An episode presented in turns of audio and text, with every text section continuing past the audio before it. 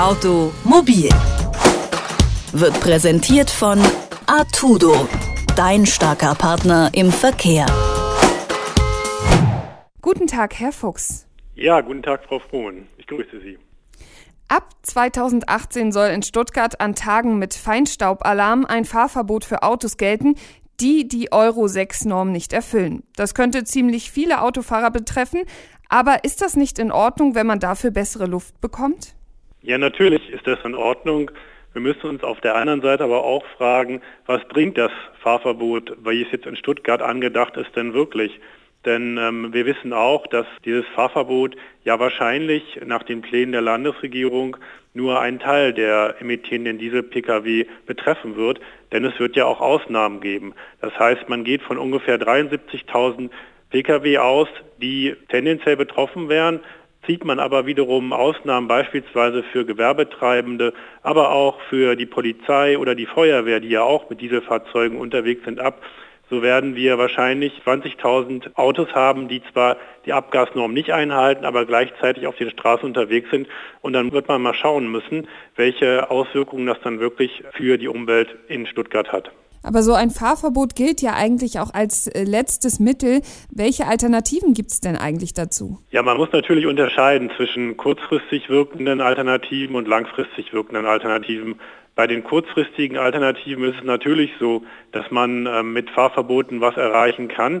Man kann aber auch mit anderen Dingen was erreichen. So wird ja beispielsweise in Stuttgart jetzt auch schon getestet, dass man beispielsweise in der Nacht extra ähm, Kehrfahrzeuge herumfahren lässt, die ähm, den Staub aufsaugen, quasi mit Saugern. Man testet dort auch ähm, Mooswände die den Feinstaub absorbieren. Also da gibt es andere kurzfristige Maßnahmen. Auf der anderen Seite brauchen wir natürlich in den Städten grundsätzlich die Verkehrswende. Das heißt, wir müssen weg vom motorisierten Individualverkehr zu mehr ÖPNV, zu mehr Radverkehr und auch wieder zu mehr Fußgängerverkehr. Aber das bedeutet auch, dass ich natürlich den ÖPNV stärken muss, dass ich Elektromobilität stärken muss.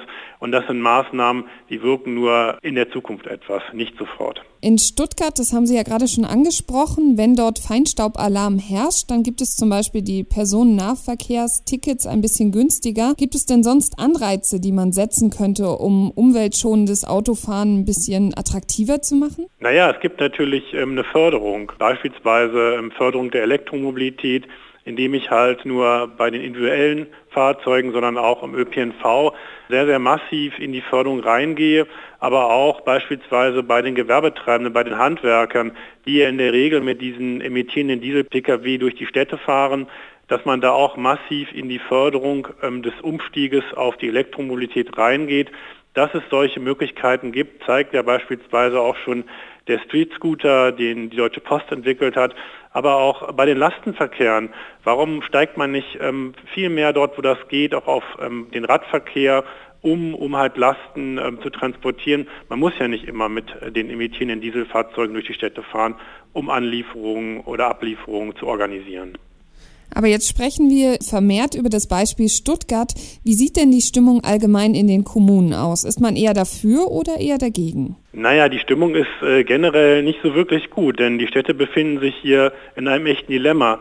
Einerseits sind sie dem Gesundheitsschutz ihrer Bürger verpflichtet, auf der anderen Seite können sie natürlich nicht die Dieselautos gänzlich aus den Innenstädten verbannen, weil dann der Verkehr bzw. auch die Wirtschaft in den Städten mehr oder weniger zusammenbricht. Das heißt, ähm, das ist ein echtes Dilemma. Die Städte sind nicht der Verursacher des Problems, sondern sie müssen diese Probleme ausbaden und ähm, das zeigt so ein bisschen die Stimmung und auch das Dilemma, in dem die Städte sich befinden. Und jetzt haben Sie so schön das Dilemma beschrieben, aber nochmal, um auf den Punkt zu kommen, also kommt jetzt ein Fahrverbot oder kommt es nicht? Da wird man differenzieren müssen. In Stuttgart und in München werden Fahrverbote immer konkreter.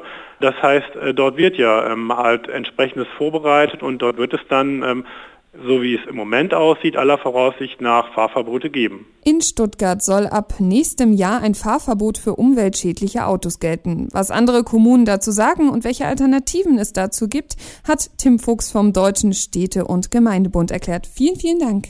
Ja, vielen Dank, Frau Frohn. Automobil wird präsentiert von Artudo, dein starker Partner im Verkehr.